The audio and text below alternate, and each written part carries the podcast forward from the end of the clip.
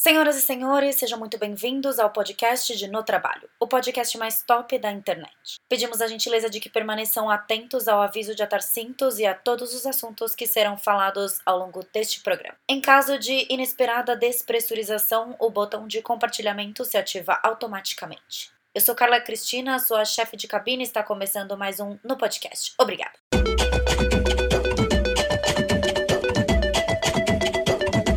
Oi, pessoal, mais um episódio de No Podcast. Eu trouxe aqui dois amigos muito queridos que nos conhecemos através do CrossFit, o Júlio e a Nath. Eles dois vivem aí da arte deles, trabalham com é, vídeos e fotografia, mas é mais vídeos, né? Antes que eu já seja corrigida aqui no rolê. Eu não sou fotógrafo. Mas enfim, eles trabalham é, com edição de imagens e eles tiraram um ano sabático.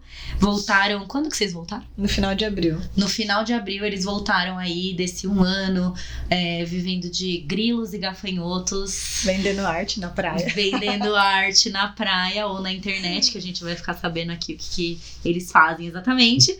Nath e Júlio, sejam muito bem-vindos! Aê! Sucesso! Quem quer começar se apresentando? Pode ser o Júlio. Tá bom, então. Uma ponta pro outro, tipo. Vamos lá, então.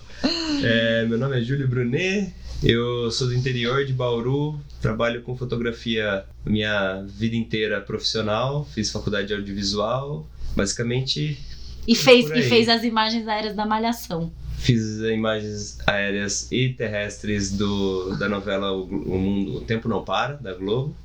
E da Malhação 2019 também fiz, eu fiz metade, meu sócio fez a outra metade. Nossa, é Que do Cobra, lembre. lá É, no Rio de tem- Janeiro. Teve um- a gente fez um time-lapse de 30 dias de um, de um grafite do Cobra no Rio de Que Janeiro. da hora. Foi maravilhoso. Era o maior, né, até então. É, era o maior grafite do mundo em 2016. E a gente tem uma empresa especializada, eu e a Nath temos uma empresa especializada em time-lapse. Nath. Nossa, resumiu tudo. Nath, agora você tem aí três minutos pra falar da sua individualidade. Nem esquece a empresa que ele já fez toda. É, meu nome é Natália Tabanês, eu sou formada em psicologia, só que eu caí nessa área aí de gaiato, depois que eu comecei a namorar o Júlio. Fiz um intercâmbio nos Estados Unidos, voltei e aí comecei pesquisar mais sobre essa área e aí pronto, entrei. Aprendi um pouco sobre fotografia, sobre vídeo, as, as áreas dentro da, Trouxe toda a organização da vida e organizou a minha vida e aprendeu um pouco sobre ela também, né? Ai, que bonitinho. É, o Júlio é sagitariano, a gente sabe que sagitarianos e organização são coisas que não combinam. Não. E a Nath é capricorniana, não sei como deu certo isso aqui, porque é um casal improvável, mas No começo dava choque, mas aí depois a gente. é que você, você é uma pessoa calma, né? É. Então tá tudo bem. Você nunca chegou a exercer a profissão de psicóloga. Por um mês só. Eu, eu consegui trabalhar na área e quando. Com cinco dias que eu fui contratada, deu certo meu intercâmbio, aí eu pedi as contas. E aí quando eu voltei, eu já, já parti para outra área, para essa área do audiovisual. O Júlio nunca trabalhou em empresa. Hum, Eu fui contratado durante sete meses, mas de uma empresa de audiovisual. Eu era operador de câmera no finalzinho da faculdade. Foi foi onde eu comecei a fazer meus contatos, mas eles perderam o programa e depois demitiram a equipe inteira. E no primeiro mês que eu trabalhei para eles como freelancer, eu fiz, sei lá, quatro, cinco diárias e ganhei o que eu ganhava no mês de salário. Eu falei, nossa, nunca mais quero ser contratado. Daí nessa entrei na vida de freelancer e daí foi aos pouquinhos fui aprendendo, fazendo os contatos de freelancer e só. Fui- acabei tendo a minha própria empresa. Fica a dica. Fui atingida pelo feedback.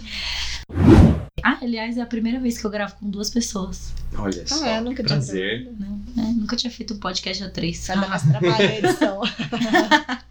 É, vocês gostam de viajar, né? Aliás, parte do trabalho de vocês se deve pelas viagens, né? Porque além de vocês venderem para clientes fixos, vocês vendem para banco de imagens. Então, se a Certo. gente entrar no Get Images ali, pode ser que tenha trabalhos da Stock Labs? Sim, da Stock Lab. Da Tem Stock Labs. Bastante coisa. E aí faz parte do trabalho, né? Não é só um trabalho fechado que você faz. Não, então essa história do banco de imagem começou na minha na primeira empresa que eu trabalhei, porque fora do trabalho fixo, eu fazia imagens porque eu gostava, eu fazia time-lapses de São Paulo. Eu não tinha câmera de vídeo, eu tinha só câmera fotográfica.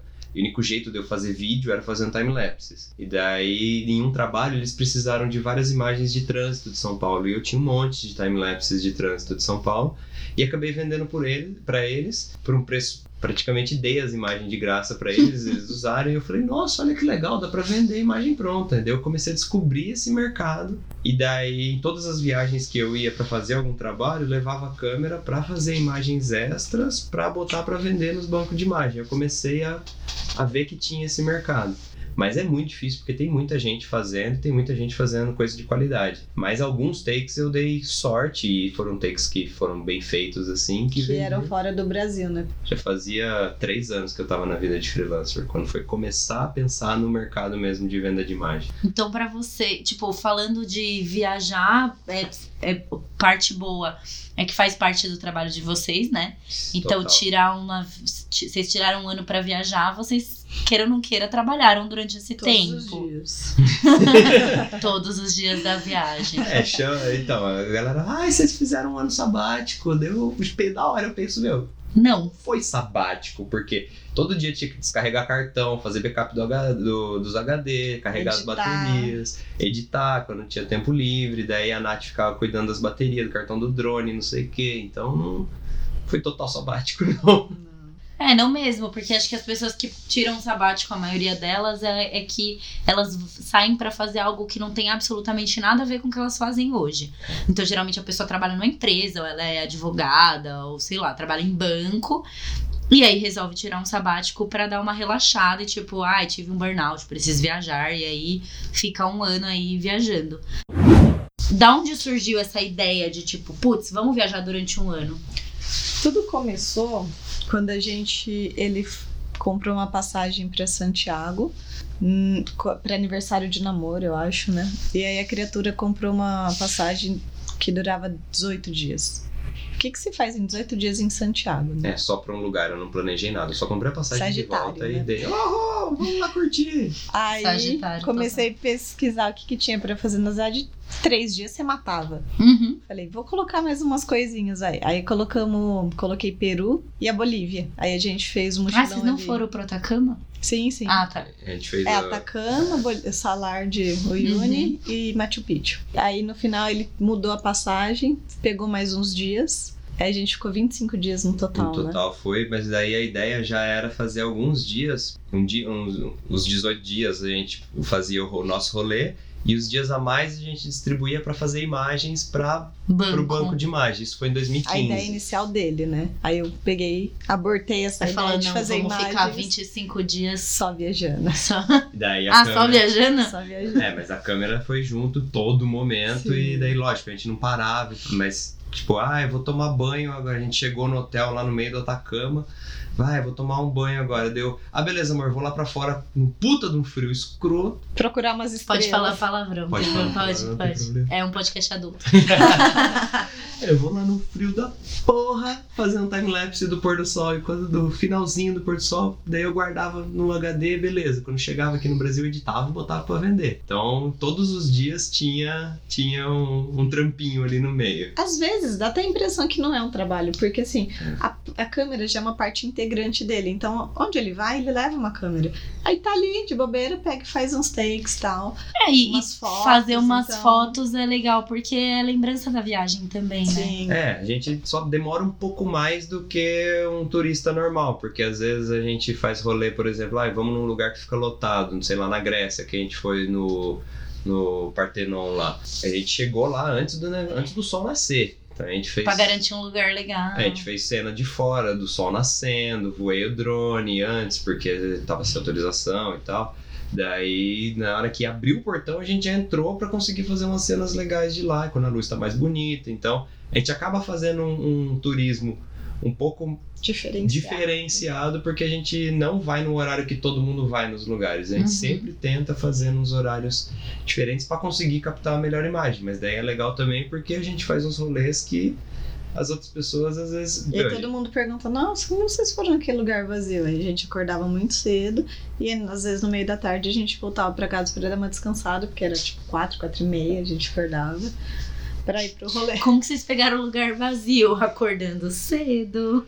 É, em Veneza. Não tem a gente- segredo. Não. Em Veneza foi a gente viu a Praça San Marco vazia, só tinha um pessoal limpando a praça e a gente tava lá na hora que o sol tava nascendo. E a gente tem foto de nós dois na praça com a praça vazia. E todo mundo que olha fala: Nossa, quando eu fui nessa praça tava lotado, saía gente pra todos os lados. Oito horas já tá lotado. 8 horas já tá lotado, mas a gente tava lá tipo 5 e meia da manhã. Então, E aí vocês curtiram essa ideia de, do Atacama? Ah, foi pro Atacama, Ah, daí. então. Aí a gente. Meu, foi animal lá, foi bem. Tipo, é, é bem roots, assim, não tem. Eu fui pra lá já. Foi. Aí Eu tem acho- essa carinha aqui, mas já fiz Você curte, rolê. você curte o negócio? Já fui pra China, filha. Já passei perrengue na China. nossa, na Não, a China, China é da hora, hein? embaçado. Nossa, altos perrengue. Podemos abordar insetos. esse tema. Não, foi difícil, filha. Lá ninguém fala inglês. Nos É. lugares não tem nada de inglês, nada. Então, aí a gente fez esse rolê e lá a gente conheceu bastante gente. Dentre essas pessoas, um casal, que era uma australiana e um suíço, que eles namoravam. Eles estavam viajando há seis meses. A gente, nossa, caralho, como que é possível isso? Aí eles falaram, ela contou que, tipo, eles trabalham, os dois trabalham na Austrália, tipo, por seis meses, junto uma grana, que é fácil lá, né?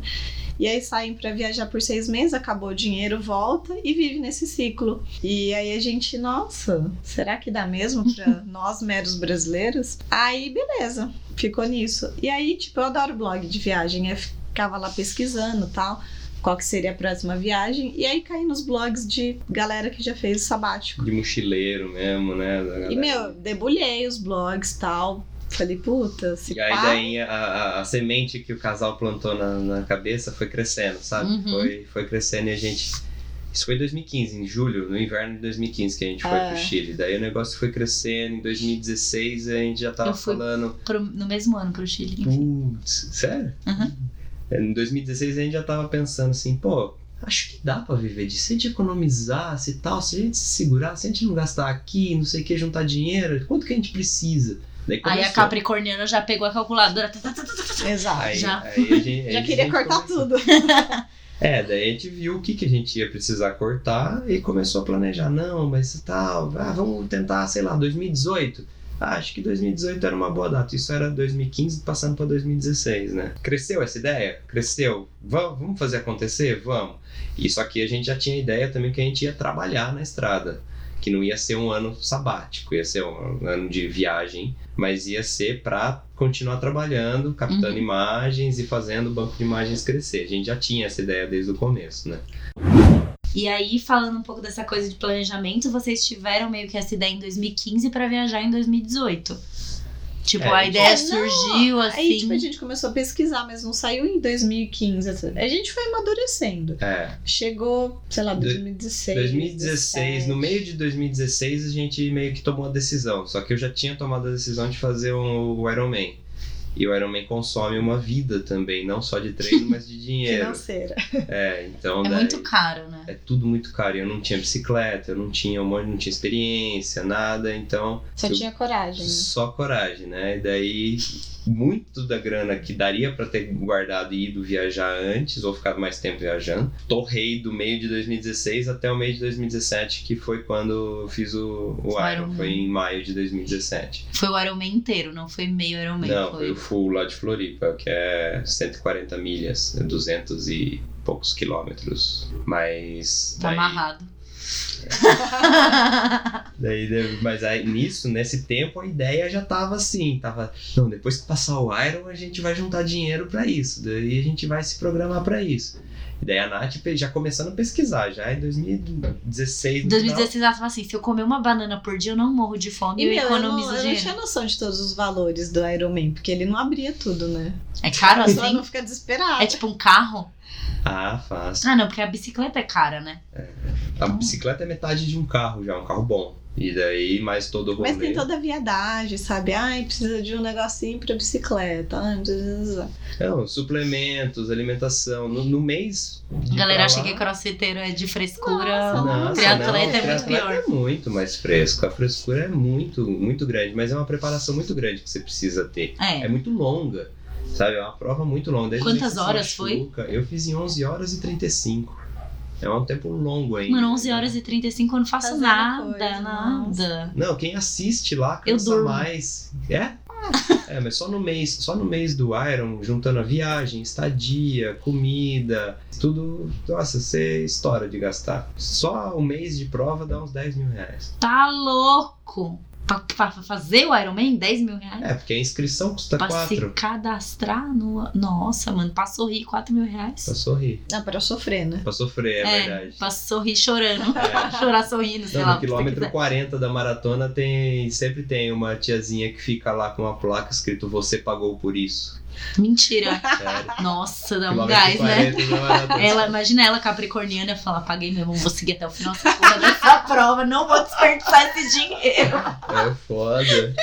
É E aí torrou o dinheiro no Iron Man e falou, bom, precisamos guardar dinheiro de Acabou novo. o Iron Man, pronto. Agora economia total, de verdade. É, mas no, no, Não só da minha parte. não, no sábado, antes da prova do Iron, teve uma ligação que a gente já fech- eu fechei um trampo de uma semana, que começava no domingo, no dia da prova. E eu mandei dois sócios meus pra, pro trabalho.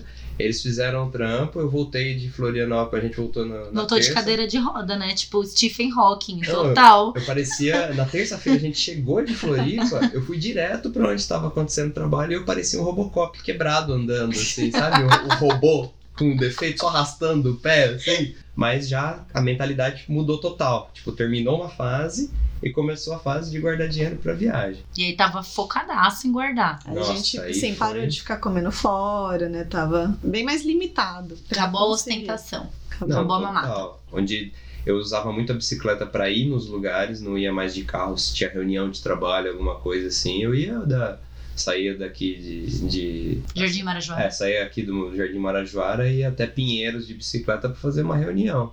Pra não ir de carro e não com gastar com gasolina, com estacionamento, com tudo. Só pra poder no Ah, mas o que, que é um total- peido pra quem tá cagado, né? Você já andou 400 quilômetros lá, então ir de bike. Então... Não, lá dentro era um pouco de prazer também de andar de. Claro, né? também.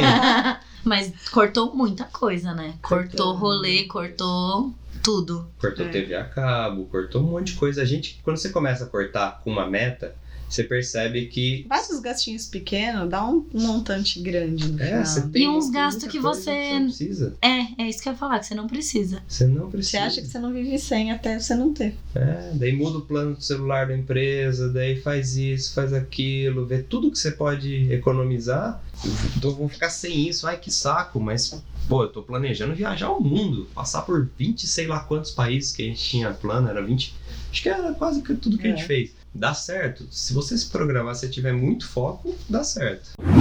Quanto vocês economizaram de grana? A conta total era era 3 mil dólares por mês É. que a gente ia gastar durante a viagem. A Uhum. nossa conta, a gente começou desse. Os dois, desse 3 mil dólares. Isso. Que dá um milhão e meio de reais por mês, né? Porque o dólar tá jeito peixinho. que tá, não, mas quando a gente foi viajar, quando a gente começou a, a comprar, fazer todo o rolê de ver como que a gente ia transformar os nossos humildes reais em dólares, tava uns 3,70, 3,80. Então dá, vai, 10 mil reais por mês era Uhum. a conta. Isso sem contar a passagem de ida e a passagem de volta. Então, total, uns 140 mil reais, mais ou menos. Ah, é uma grana ok. Eu, acho, eu achava que era mais. Não, é isso. 140 mil reais. Se você tem um carro e você não tá precisando dele, já dá pra você dar uma boa entrada no seu plano de sabático aí, né? Não, total. Pra galera que, Exato. que não vai usar o carro. Não, e a gente fazia sempre as contas assim, aí eu tinha uma moto que fazia trilha também, daí ah, quando estiver perto, faltando um mês eu boto a moto pra vender, porque daí a grana da moto complementa,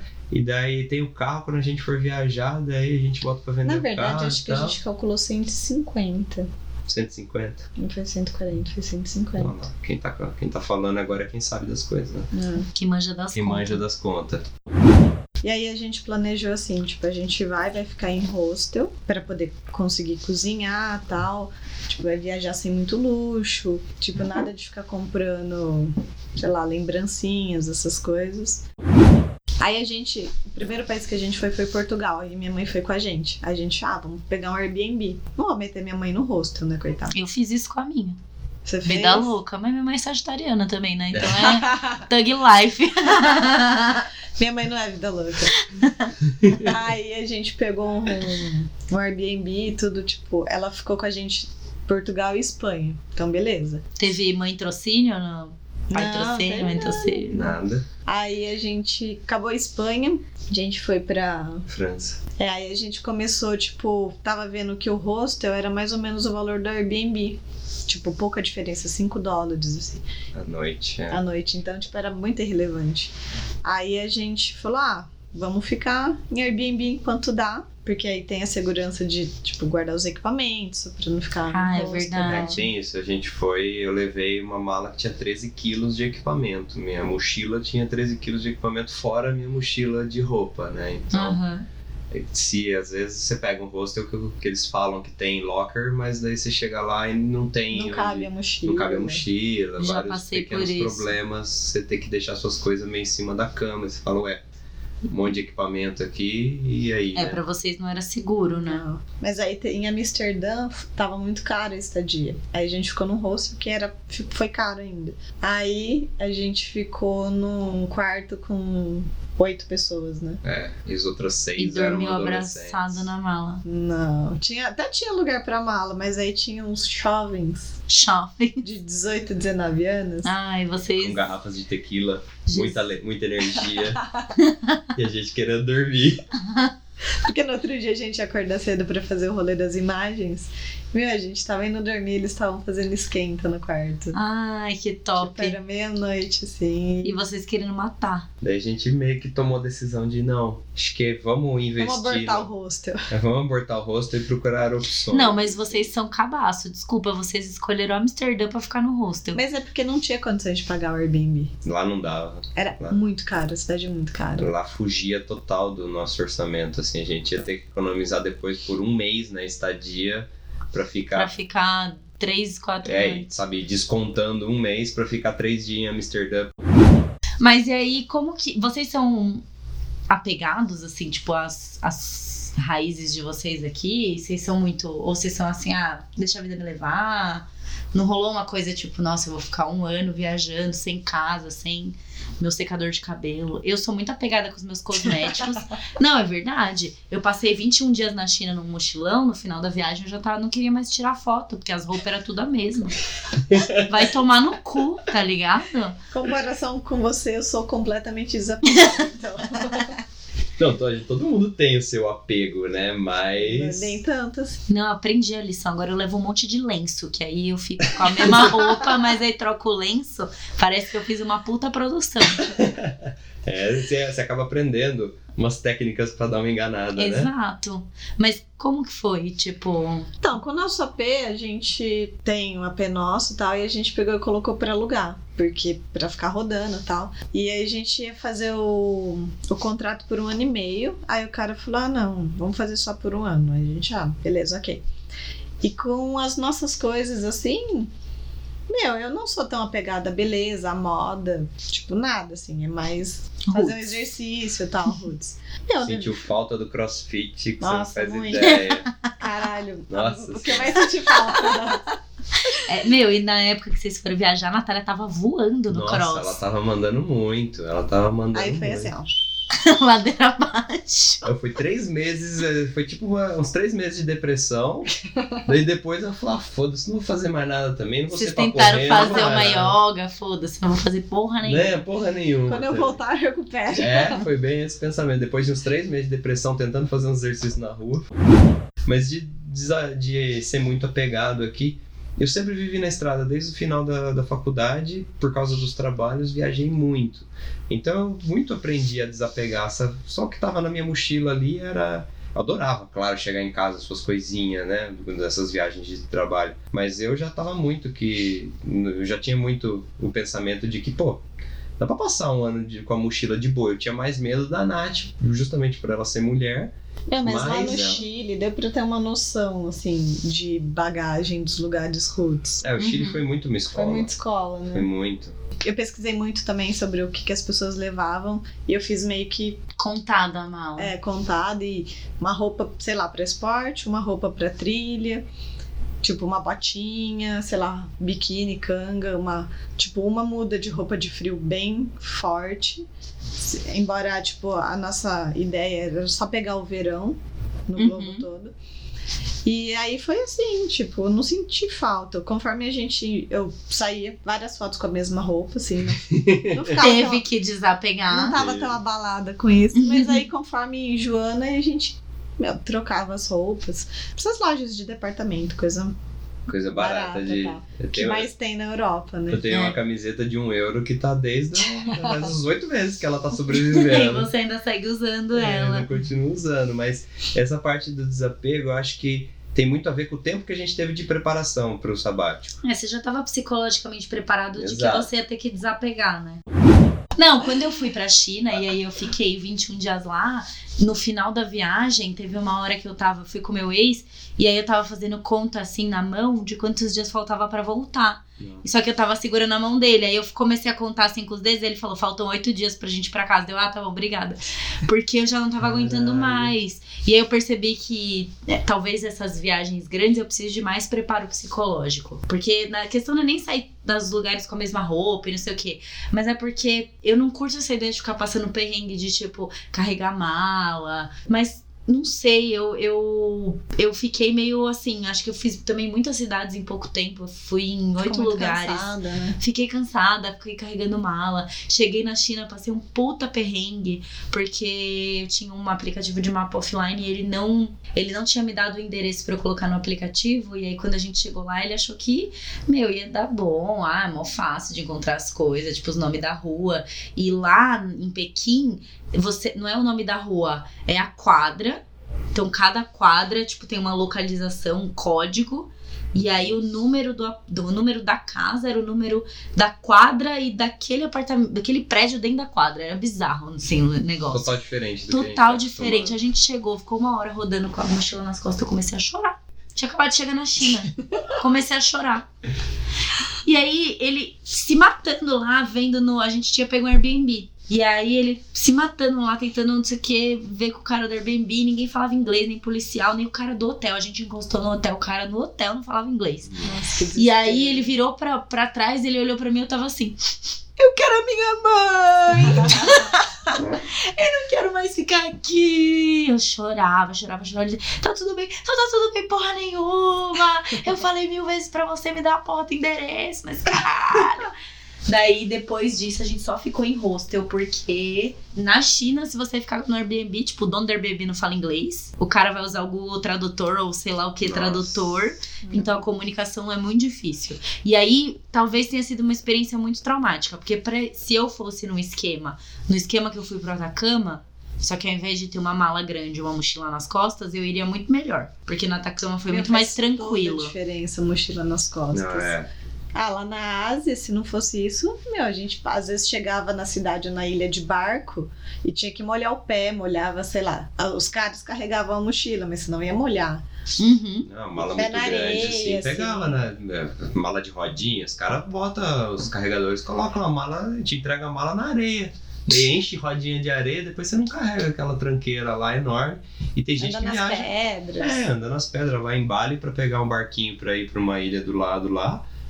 Você tinha que esperar a onda voltar pra passar em cima das pedras e subir rapidinho no barco. Então, meu, você faz isso com uma mala difícil de Não carregar. dá. Não, não dá. A Nath fez toda a pesquisa certinha, viu? o Tanto de roupa, tanto de peças, tanto de quilo que podia ter e não sei o quê. Daí- Quantos quilos tinha a mochila? A minha bateu 20. A dele 23. A Né? minha 20. É, Oscilava. né? oscilava. No mais pesado, quando, com todas as roupas de inverno que no meio do caminho a gente abandonou e depois se ferrou e teve que comprar de novo, é, foi 20, 22,5, 23 é o máximo e o mínimo da minha foi de 19. E a sua acho que foi uns 16, 17, É, né? desse- Por aí. É, a minha mochila que eu fui pra China tinha 14. Tá ótimo. Nossa, tá ótimo. Você não Não, tava lá, 21 filho. dias, tava pesado. Tava pesado. É. Tinha um secador de cabelo na minha mochila. É, é desnecessário. Claro que não. E falando desses luxos aí, tipo, esquece luxo na viagem. Esquece. Nesse tipo de viagem, sim. Com esse tipo, com esse tanto de grana, sim, total. É, é fácil tirar um sabático e ficar no Hits, né? Exato. Tipo, Tirar um sabático, ficar tivesse, em Santorini lá na frente da água. se eu tivesse cinco vezes mais dinheiro, fala, não, foda-se, vou levar minha mala enorme mesmo. Vou levar um Vai ter gente que chinês pra carregar a mala. É, mas no, no esquema que a gente tinha de A opção que a gente tinha era de sem luxo. E tem muitos casos que acaba, o casal acaba brigando e tal, porque Estourando a conta bancária. estoura na conta bancária, porque não, não bate o, a vibe dos dois, é diferente. E a gente tinha uma vibe muito parecida. Dá pra ver que, que ela ia encarar a viagem no, nos modos que a gente tinha, eu também. E luxo foi zero mesmo, assim. E vocês brigaram muito? Não. A cara dela de decepção. Ela- Queria, mas não Queria. conseguia. tentei, até tentei tretar, mas não rolava. Não dá nem se eu bater nessa pessoa, eu consigo brigar com ela. Não dá, é difícil de brigar comigo. tipo Buda, assim, sabe? Não, tudo a gente resolve na base da conversa, assim, no máximo. Cada um fica num canto sem falar, escutando alguma coisa, assistindo alguma coisa, mas brigar mesmo assim, a gente não briga. Não, não levanta a voz, nada assim.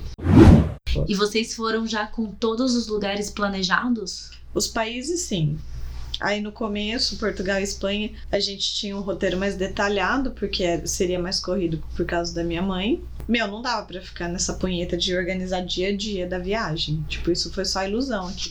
Aí chegou na França, a gente já. Começou Não, a vamos fazer o que der, tem os pontos turísticos que a gente quer e a gente encaixa o resto e vai viver. Quantos dias em média vocês ficaram em cada cidade? Depende do tamanho da cidade também, porque nas capitais era mais. Tipo, cinco, cinco a sete, por aí. É, era, a gente fez um negócio pra fazer um pouco mais. com- a gente tentou planejar Um com um pouco mais de slow. calma, é. Então, ai, sei lá, tinha cidade que a gente ia olhar e falar, meu, essa cidade é muito da hora, vamos ficar seis dias, sete dias. Ou, nossa, eu pesquisava antes nos bancos de imagem, ah, tem. Tem vende bem as imagens da- dessa cidade aqui. Quando você viaja sempre, você cansa. Parece que não, as pessoas até riem quando a gente fala isso. É, mas. Mas cansa. Não, cansa, porque você fica o dia inteiro andando, Caralho. né? Tipo, no sol na cara. maratona. Nossa. Não, e se você não tem preparo físico, Nossa, porque cruel, quando eu fui pra China eu não tinha preparo físico. Agora, se eu fosse, eu acho que eu iria Sofrer menos. sofrer menos. porque na Itália eu não sofri tanto. De ficar o dia inteiro andando, etc. Só do Mas na China. É, obrigada aí, Celão. Vou aproveitar o momento só pra mandar a mensagem dos patrocinadores.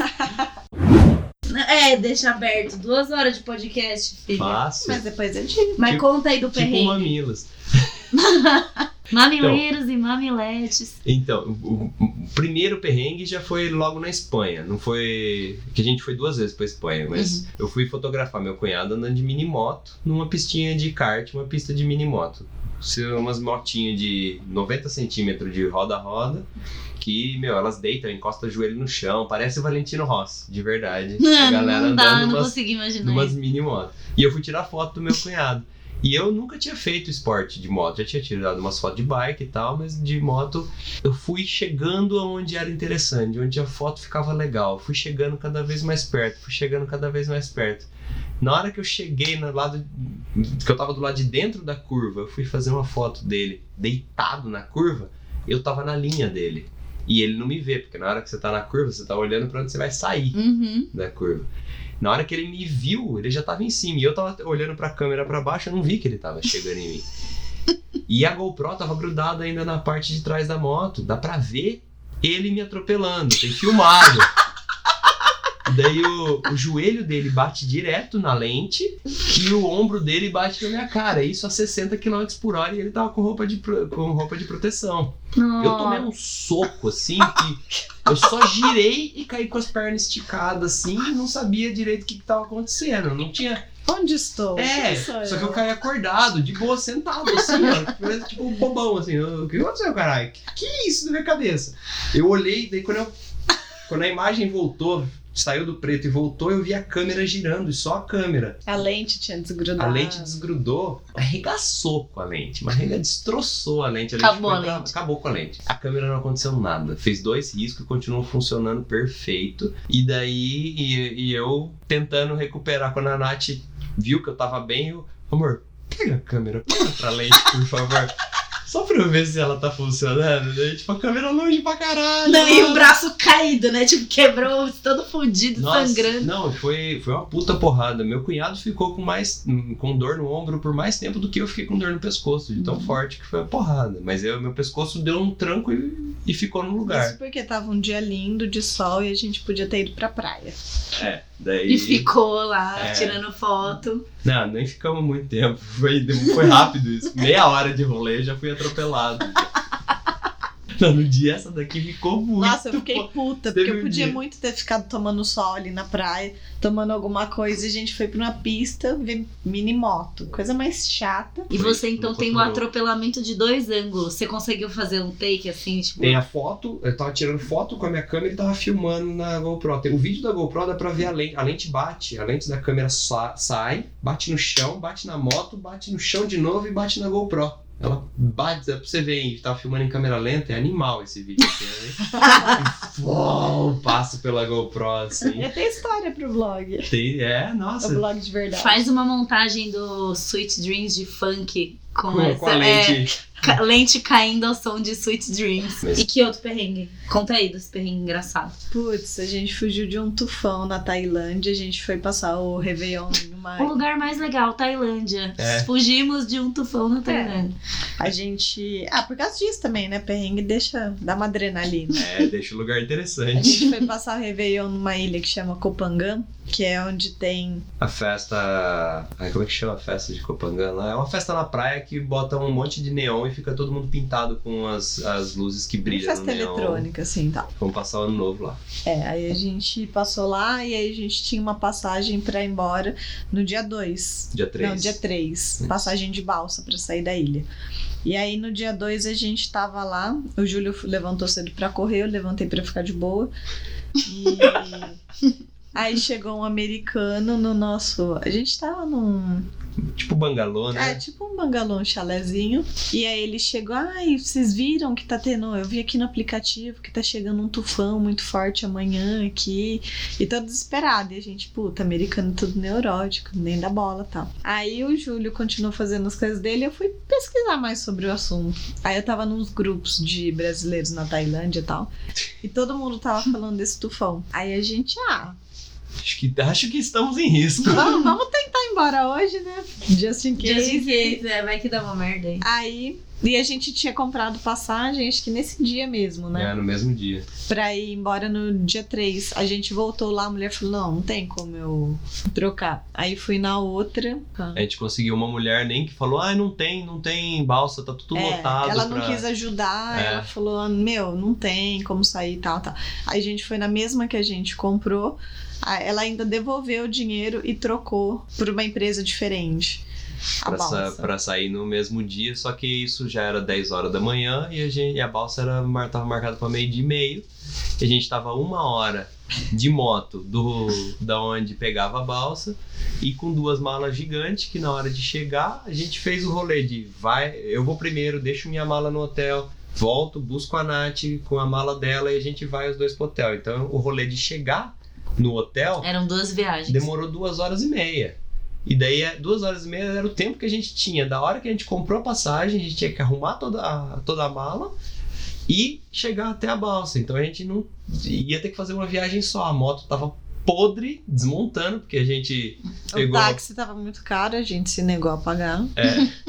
Mas é que também a gente tinha que devolver a moto lá de É, qualquer também. maneira, tinha que devolver a moto lá da balsa. Daí a gente botou duas mochilas, uma de 20 quilos, a outra de 18 quilos, dois mochilão, né? E mais dois, dois mochilos no meio da perna do motorista da frente. Que no caso era você. No caso era eu, daí foi. Quanto tipo, você tem de socado. altura? Eu tenho 1,80. Tá. Daí imagina. Não cabia. É, numa moto que a gente fala é uma bis, né? Na verdade. Era uma moto sem cilindrada, velha, só com o freio da frente. O freio de trás já não tava funcionando e tinha um monte de subida e descida na, na ilha. Mas daí a gente conseguiu amarrar. Eu amarrei a mala, tirei os cadarços do tênis pra usar de corda, amarrei a minha mala de comprido atrás da moto. A Nath foi sentada com a mala dela nas costas em cima da minha. E eu fui com as duas outras malas na frente, no meio das pernas, e com os braços dobrados parecendo um Tiranossauro Rex dirigindo. em toda a descida, na hora que eu freava, vinha todo o peso em cima de mim. Porque só tinha o freio da frente, não dava nem pra aliviar. Então a moto, nossa, sofremos Aí só ali. escutava, amor, dá uma segurada aí que eu não tô aguentando de dor no braço. Nossa, foi tenso, foi tenso. Daí, mas a gente conseguiu chegar faltando meia hora pra pegar a balsa.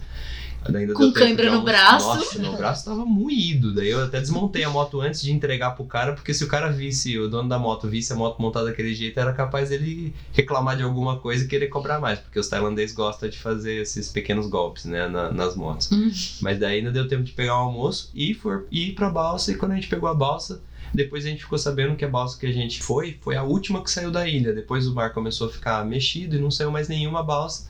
Só abriu de novo quatro dias depois. Então se a gente não tivesse ido naquela Vocês tinham balsa, ficado presos na ilha. a gente tinha ficado literalmente ilhado na ilha das festas da Tailândia. E como que é o sentimento depois de voltar? É. Tipo, agora que vocês já fizeram. Já tá, descansamos, Já né? descansaram. Bastante, já matamos a saudade de todo mundo. É de perdido, eu me sinto ainda. De eu não sei se. Tá, tô sentindo falta da estrada. Sabe? A gente tava com vontade de voltar, voltamos, tamo a lá. vontade de, de voltar é pra descansar, porque lá a gente. Talvez se a gente estivesse na Europa, a gente não teria tido vontade de É. voltar, né? Talvez. Porque na Ásia não tinha muito, ai, vamos descansar aqui de boa um mês. Ia ser cansativo mesmo assim. É, mas a- é, eu me sinto perdido ainda porque eu sinto que tá faltando aquele negócio de uma coisa diferente todo dia. Quando você viaja durante tanto tempo, todo dia você faz uma coisa diferente. O dia de descanso, você vai comer num restaurante que você não comeu na sua vida. Uhum. Sabe, você vai acordar mais tarde, você vai comer numa. Vai, sei lá, sair pra comer alguma coisa que você não. Dia de descanso nunca é descanso, você fica dentro de casa 100%. Você vai fazer alguma coisa que é diferente. Aqui você tá todo dia na, na mesma casa, isso que só faz três meses, quatro meses que a gente voltou. Uhum. Mas você tá todo dia na mesma casa, você compra pão sempre no mesmo lugar, daí você vai sair pra comer, você fala, ah, vamos naquele que a gente gosta e tal. Então, acho que eu tô sentindo falta um pouco da estrada nesse sentido de Fazer sempre algo diferente. todo dia. Eu sei que é meio. É, é querer Mas demais, é né? sedentário, porque assim, na viagem a gente fazia coisas diferentes. E, aqui E a gente cansou. Aqui a gente é mais cômodo e fala, puta, eu não vou até lá na outra padaria comprar alguma coisa, porque é, É. mais longe. E daí... Aqui a gente fica muito na zona de conforto. É, total. E daí tá, eu tô sentindo falta da falta da zona de conforto. Só que eu acho que a gente não viajaria. Eu não viajaria de novo por tanto tempo. É o que a gente também concluiu que um ano, assim, 11 meses é bastante coisa. Cansa demais, Cansa. né? Eu acho que assim, sei lá, até uns seis meses tal, é bacana. Tipo, quatro, seis meses. Eu acho que você consegue aproveitar mais e não larga toda a sua vida por muito tempo aqui. Mas acho que é isso. Abordamos os temas todos. Abordamos. Quem não falamos quiser, quase nada. Nossa, e não falamos quase nada. quem quiser os contatos profissionais aí, arroba Júlio Brunet, arroba Natália Tabanês. É Tabanês, eu achei que era Tabanes. Não, bonito. Tabanês. Todo mundo acha que é Tabanes. E tem a Stock Labs tem Instagram. Stocklapse.com, o site. Stocklabs.com. Instagram Arrasou. tá desatualizado. Vai pro site, gente, que vai estar mais atualizado. Mas é isso, adorei que vocês vieram, contaram da experiência de vocês. Foi ótimo. Espero que a galera goste, curta também. Se tiverem dúvidas, pode perguntar lá sobre viagem no Instagram, principalmente da Nath, que tem umas fotos, todas as fotos legais da viagem estão no Instagram dela.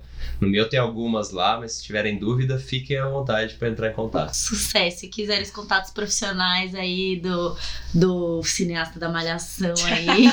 Também, tamo aí.